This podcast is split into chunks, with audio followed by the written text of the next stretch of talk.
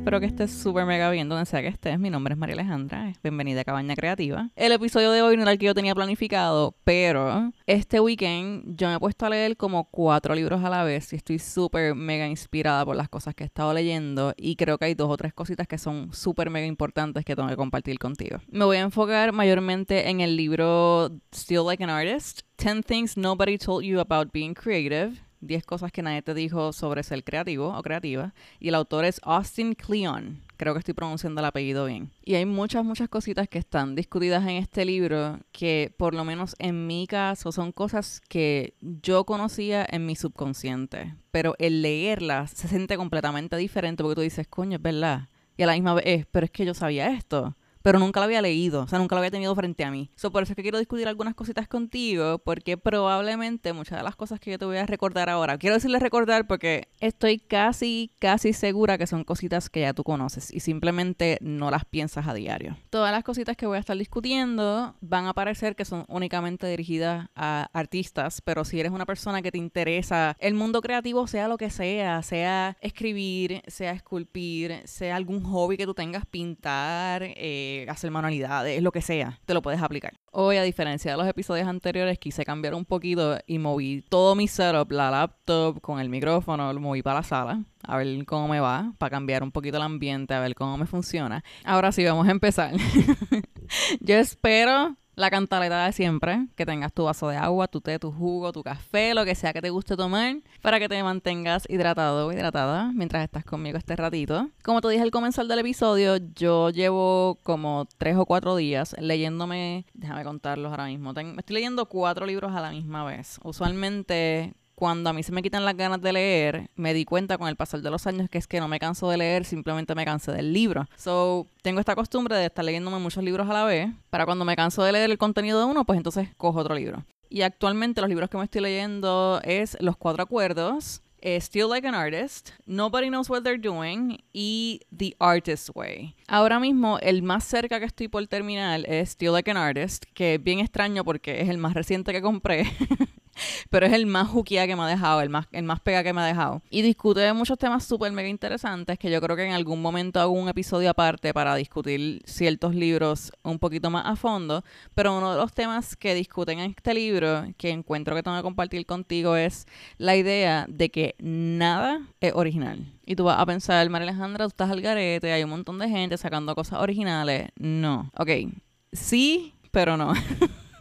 la realidad del caso es que vivir en el 2023, ya la gente hizo todo lo que iba a hacer. Ya la gente sacó música, ya la gente hizo arte, sacó técnica, ya todo lo que se tenía que hacer se hizo. So, ahora nuestro trabajo es tener la habilidad de poder inspirarnos de lo que ya está creado. Ahora, esta es la parte que es media tricky, como decimos aquí en Puerto Rico, y es una de las cosas que hablan en el libro. No es lo mismo tú inspirarte y copiarte, entre comillas, de solamente una persona a tu inspirarte y copiarte de múltiples personas a la misma vez. Y eso es lo que hace que un arte se vea original. El que tú puedas coger múltiples cosas de diferentes personas, no una, dos, tres, no, no, tener muchísimas inspiraciones, tener una lista de personas gigantes de quien tú te estás, entre comillas, copiando para tú poder crear tus propias cositas. Algo que me dio mucha risa en el libro es que el autor da como ejemplo a nosotros mismos. Él dice, ni siquiera tú eres original, tú tienes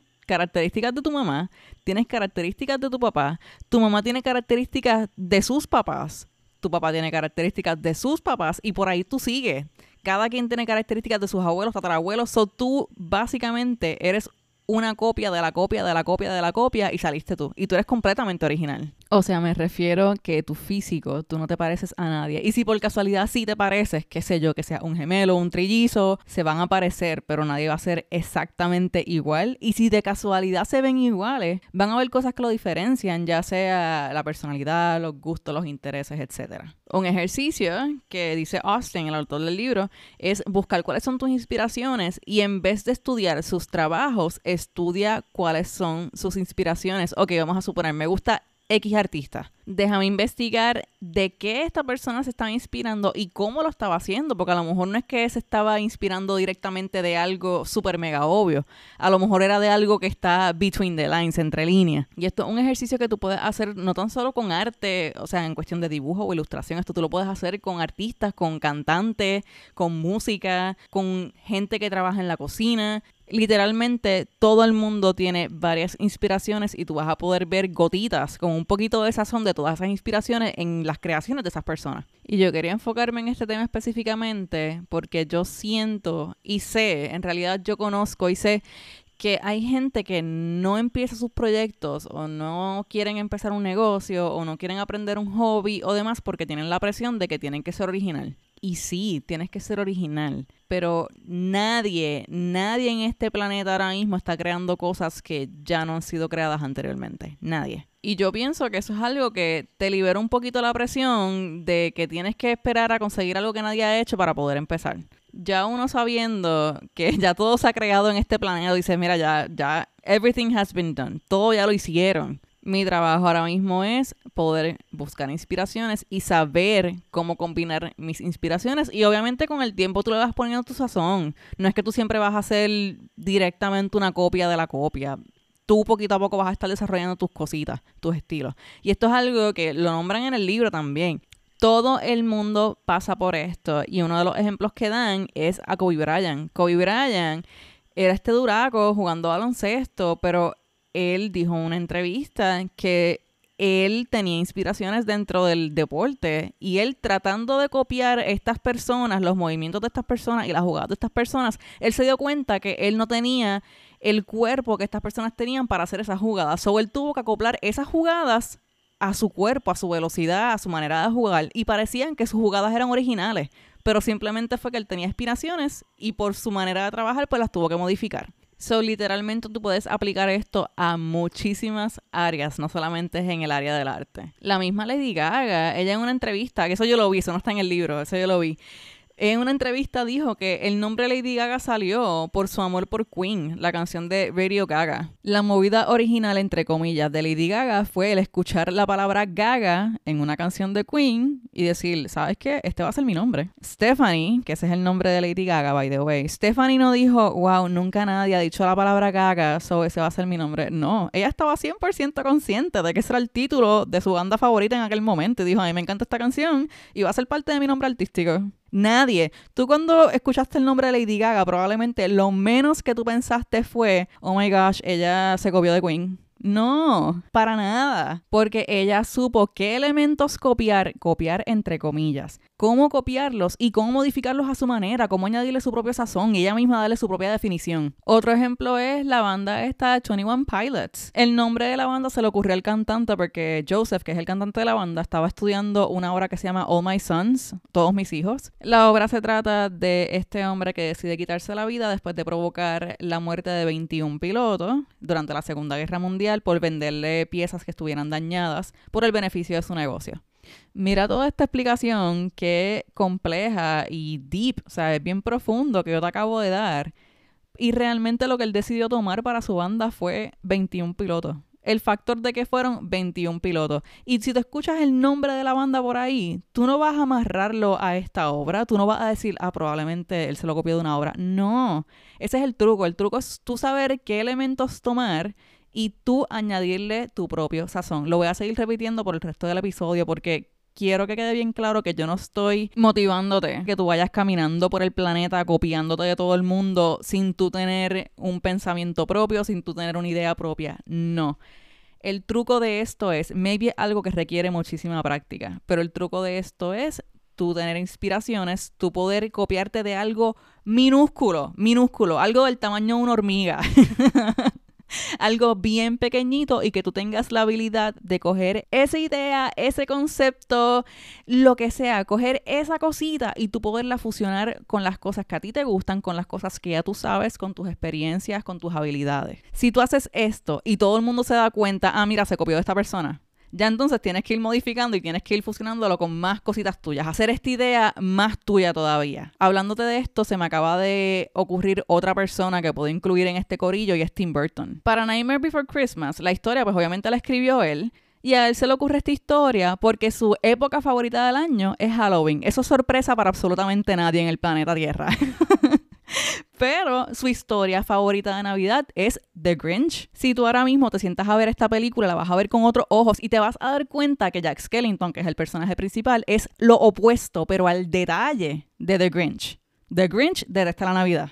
Jack Skellington se obsesiona tanto con la Navidad cuando la descubre que se la quiere meter a todo el mundo por ojo, nariz y boca. ¿Entiendes lo que te digo? El truco está en poder fusionar las cosas que ves por ahí, las cosas que te gustan, con las cosas que ya tú tienes contigo, con tu skill set, con tu caja de herramientas creativa personal. Dicho esto, obviamente yo me voy a enredar ahí, en el sentido de que si yo te empiezo a decir mis inspiraciones, y tú te pones a ver mi arte side by side, o sea, al lado de mis inspiraciones, tú vas a decir, ok, sí, lo, puedo ver. Una de mis inspiraciones más grandes al momento de crear arte es Mary Blair, que era una artista conceptual en Disney.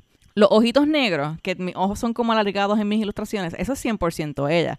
Y tú puedes buscar cualquier arte de ella, cualquier arte conceptual, y todos sus personajes tienen esos mismos ojitos negros. Otra de mis inspiraciones más grandes siempre ha sido las películas viejas de Disney. Me refiero a las películas que se hicieron desde el 1920 a maybe 1950 o 60 y esas películas no tenían sombra. Y mi, yo sí pongo sombra en mis ilustraciones, pero es cuando es necesario. Al igual que las líneas, los strokes, yo pongo cuando es necesario. Eso es 100% inspirado en las películas viejas de Disney. Y cuando tú lo miras side by side, no es exactamente igual, pero tú puedes notar las similitudes. Otra cosita que yo adopté de otra artista se llama Jacqueline de León creo que estoy pronunciando su nombre bien, pero ella tiene la costumbre de ponerle blush como rosita a todos sus personajes en las coyunturas, ya sea en los coditos, en las rodillas. Ahora mismo no me viene más nadie en la cabeza, pero probablemente a lo largo de los años yo he ido adoptando traits y costumbres de otros artistas que he estado mezclando en mi estilo. Ahora, cuando tú mezclas todas estas cosas que yo te he dicho versus mi knowledge, mi conocimiento, mi experiencia, mi manera de dibujar, pues obviamente mi arte no se parece a de estas personas porque yo estoy combinando lo de todo el mundo más lo mío. Y eso es tan y tan y tan normal. Eso es extremadamente normal. Y al momento de dibujar, eso es otro tema, pero buscar referencia todo el mundo busca referencias a la hora de dibujar. Esa cosa que tiene la gente en la mente de que tienes que dibujar de la mente o si no, no sabes dibujar, eso es una mentira. Si tú supieras todas las imágenes que yo busco para crear solamente una ilustración. Mi ilustración más reciente era de una sirena que estaba jugando con unos cisnes y tú sabes todas las fotos que yo tuve que buscar. Yo busqué fotos de peces para yo poder tener referencia de la cola. Yo busqué fotos de muchachas para poder tener referencia de la pose. Busqué fotos de más muchachas para poder tener referencia del pelo. Busqué la foto de cisnes. Busqué fotos de pájaros que estuvieran mitad debajo del agua, mitad en la superficie. Yo busqué referencia de todo. Obviamente, al mezclar todas estas referencias añadirle mi sazón, pues es una pieza original. Pero la realidad del caso es que cuando uno dibuja uno se está copiando de la realidad. La estás moldeando a tu manera, pero te estás copiando de la realidad. Es lo mismo. Mi meta con este episodio es que no quiero que te congeles, no quiero que te frises porque sientas presión de que cualquier cosa que tú creas tiene que ser 100% original y nunca antes visto, porque eso es imposible hoy en día. So, básicamente este episodio es un reminder, un recordatorio de que ya todo en el mundo, lo que se tenía que crear, se creó. Ahora te toca a ti ir cogiendo las cositas que ya están creadas, poquito a poco, de aquí, de allá, del otro lado, y mezclarlas y añadirle tu propia sazón. Un ejemplo súper general de este concepto que te estoy tratando de traer es, imagínate si yo hubiera dicho, ay no, no voy a crear un negocio de stickers y camisas porque ya hay mucho, so voy a quedarme en lo que ya yo sé en mi full time y pues nada, porque ya hay muchos stickers, ya hay muchas tiendas con stickers por ahí, so pichea. ¿Tú te imaginas que yo hubiera pensado eso? No, a mí no me importó que ya existieran tiendas de stickers, a mí no me importó, o sea, yo, mi meta era cómo yo voy a hacer, qué elementos yo voy a mezclar, qué de mi experiencia yo voy a añadir a mi negocio que lo haga completamente original. Cuando tú te añades a ti en los productos, en las piezas que tú quieres traer, en tu idea, cuando lo mezclas con el resto de las cosas de tus inspiraciones, tú eres el ingrediente principal que hace que cualquier cosa se haga original. Tus experiencias, donde tú vives, las cosas que te gustan, tus gustos, tu conocimiento, tus habilidades, Tú eres el ingrediente especial para la receta de tu producto. Si lo combinas con las cositas de tus inspiraciones y las vas modificando, pero tú eres el ingrediente secreto. Esto es un proceso que requiere que tú siempre estés súper mega open-minded, que tengas la mente abierta a, obviamente, a eliminar cositas que ya te dejan de gustar, añadir inspiraciones nuevas y a siempre estar aprendiendo. No necesariamente porque estás pendiente a tus inspiraciones o estás verificando qué son las cosas que ellos han hecho, significa que tienes que parar de aprender cositas por tu cuenta. El aprender cosas por tu cuenta te va a ayudar a verificar cuáles son tus errores, porque a lo mejor una de tus inspiraciones está cometiendo algún error que tú digas, wow, esta persona hacía esto y esto como que no, no está bien o, o yo lo haría de otra manera y ahí vas añadiendo más cositas a tu libro, a tu catálogo de habilidades y de skills. So, please, please, please, por más que tengas inspiraciones, por más que tengas un listón de 100 personas que son tus inspiraciones y tu arte se vea extremadamente original, nunca pares de aprender por tu cuenta para que puedas seguir añadiendo tu sazón y vayas creando estas piezas, sea lo que sea, que cada vez se sientan más y más tuyas. Antes de que se me olvide, otra cosita que también discuten en el libro es que el punto de tú tener estas inspiraciones no es necesariamente el tú poder copiar lo que hacen, sino el tú poder entender la mentalidad y de la manera en que ven las cosas. De esa manera tú puedes coger cualquier habilidad o cualquier técnica que están utilizando que a ti te guste y tú puedes decir, ok, pues yo voy a coger esto que ellos están haciendo, pero lo voy a modificar de esta manera. Y así poquito a poco vas añadiendo, como dije anteriormente, vas añadiendo habilidades y skill sets en tu libro o tu catálogo. Este episodio es como hermanito del episodio de los mentores. La única diferencia entre ese episodio de los mentores con este es que el episodio de los mentores es mucho más macro. Este ya está un poquito más micro en creativos. Y cuando yo decidí hacer el episodio de art style, del estilo del arte, va a ser más micro todavía, más niche para los artistas, para ilustradores y gente que dibuja. Así que esos tres episodios van a ser como tres hermanitos. La única diferencia es que el embudo va a ir poquito a poco achicándose. Ya para irme, quiero decir un quote que me gustó mucho del libro. Lo voy a leer en inglés y después te lo traduzco en español. Dice, The great thing about dead or remote masters is that they cannot refuse you as an apprentice. You can learn whatever you want from them. They left their lesson plans in their work. En español sería, lo bueno de tener maestros muertos o remotos es que no te pueden negar como aprendiz. Tú puedes aprender lo que sea de ellos porque dejaron sus enseñanzas en sus trabajos. Me encanta, me encanta el hecho de que este autor le dice maestros y yo le digo mentores, pero es lo mismo, es lo mismo. Por eso es que te digo que este episodio es el manito del episodio de mentores. Es lo mismo. Eso me hace tan feliz. Pero, anyways, ya te dije lo que quería decirte. Yo espero que te haya ayudado, aunque sea un poquitito, que le haya sacado algo este episodio. Yo creo que en algún momento más adelante debería ser un episodio donde discuto libros que me han ayudado a mí, tanto en mi self-love journey como en cuestiones de arte. No sé si hacer dos episodios aparte para dividir las dos categorías o si hacer uno y la uno las dos, pero creo que es necesario porque usualmente casi siempre que yo subo ya sea una foto de algún quote, de algún libro o demás de los que me estoy leyendo, siempre hay gente que me pregunta qué libros me estoy leyendo, que si me gustan, que si los recomiendo y demás. So, yo creo que un episodio donde yo hable de estos libros que me he estado leyendo que me ayudan un montón realmente. Yo mi comfort y, y, la fortaleza muchas veces yo la encuentro en los libros porque me ayudan muchísimo y me cuentan cosas que a veces siento que no puedo recibir ese tipo de enseñanza de más nadie. So, ya lo decidí. Aquí hablando contigo, ya lo decidí más adelante, no sé cuándo. Voy a hacer un episodio enfocado más en los libros que me he leído. Y me vi también discutir un mini resumen para que sepas con lo que te podrías encontrar y así tú puedes decidir si te interesa o si no te interesa comprarlo. Ahora sí me voy. Espero que estés súper bien donde sea que estés. Acuérdate que estoy súper mega orgullosa de ti, que tú puedes con todo y que el universo trabaja contigo y nunca contra ti. Hablo contigo luego. Bye bye.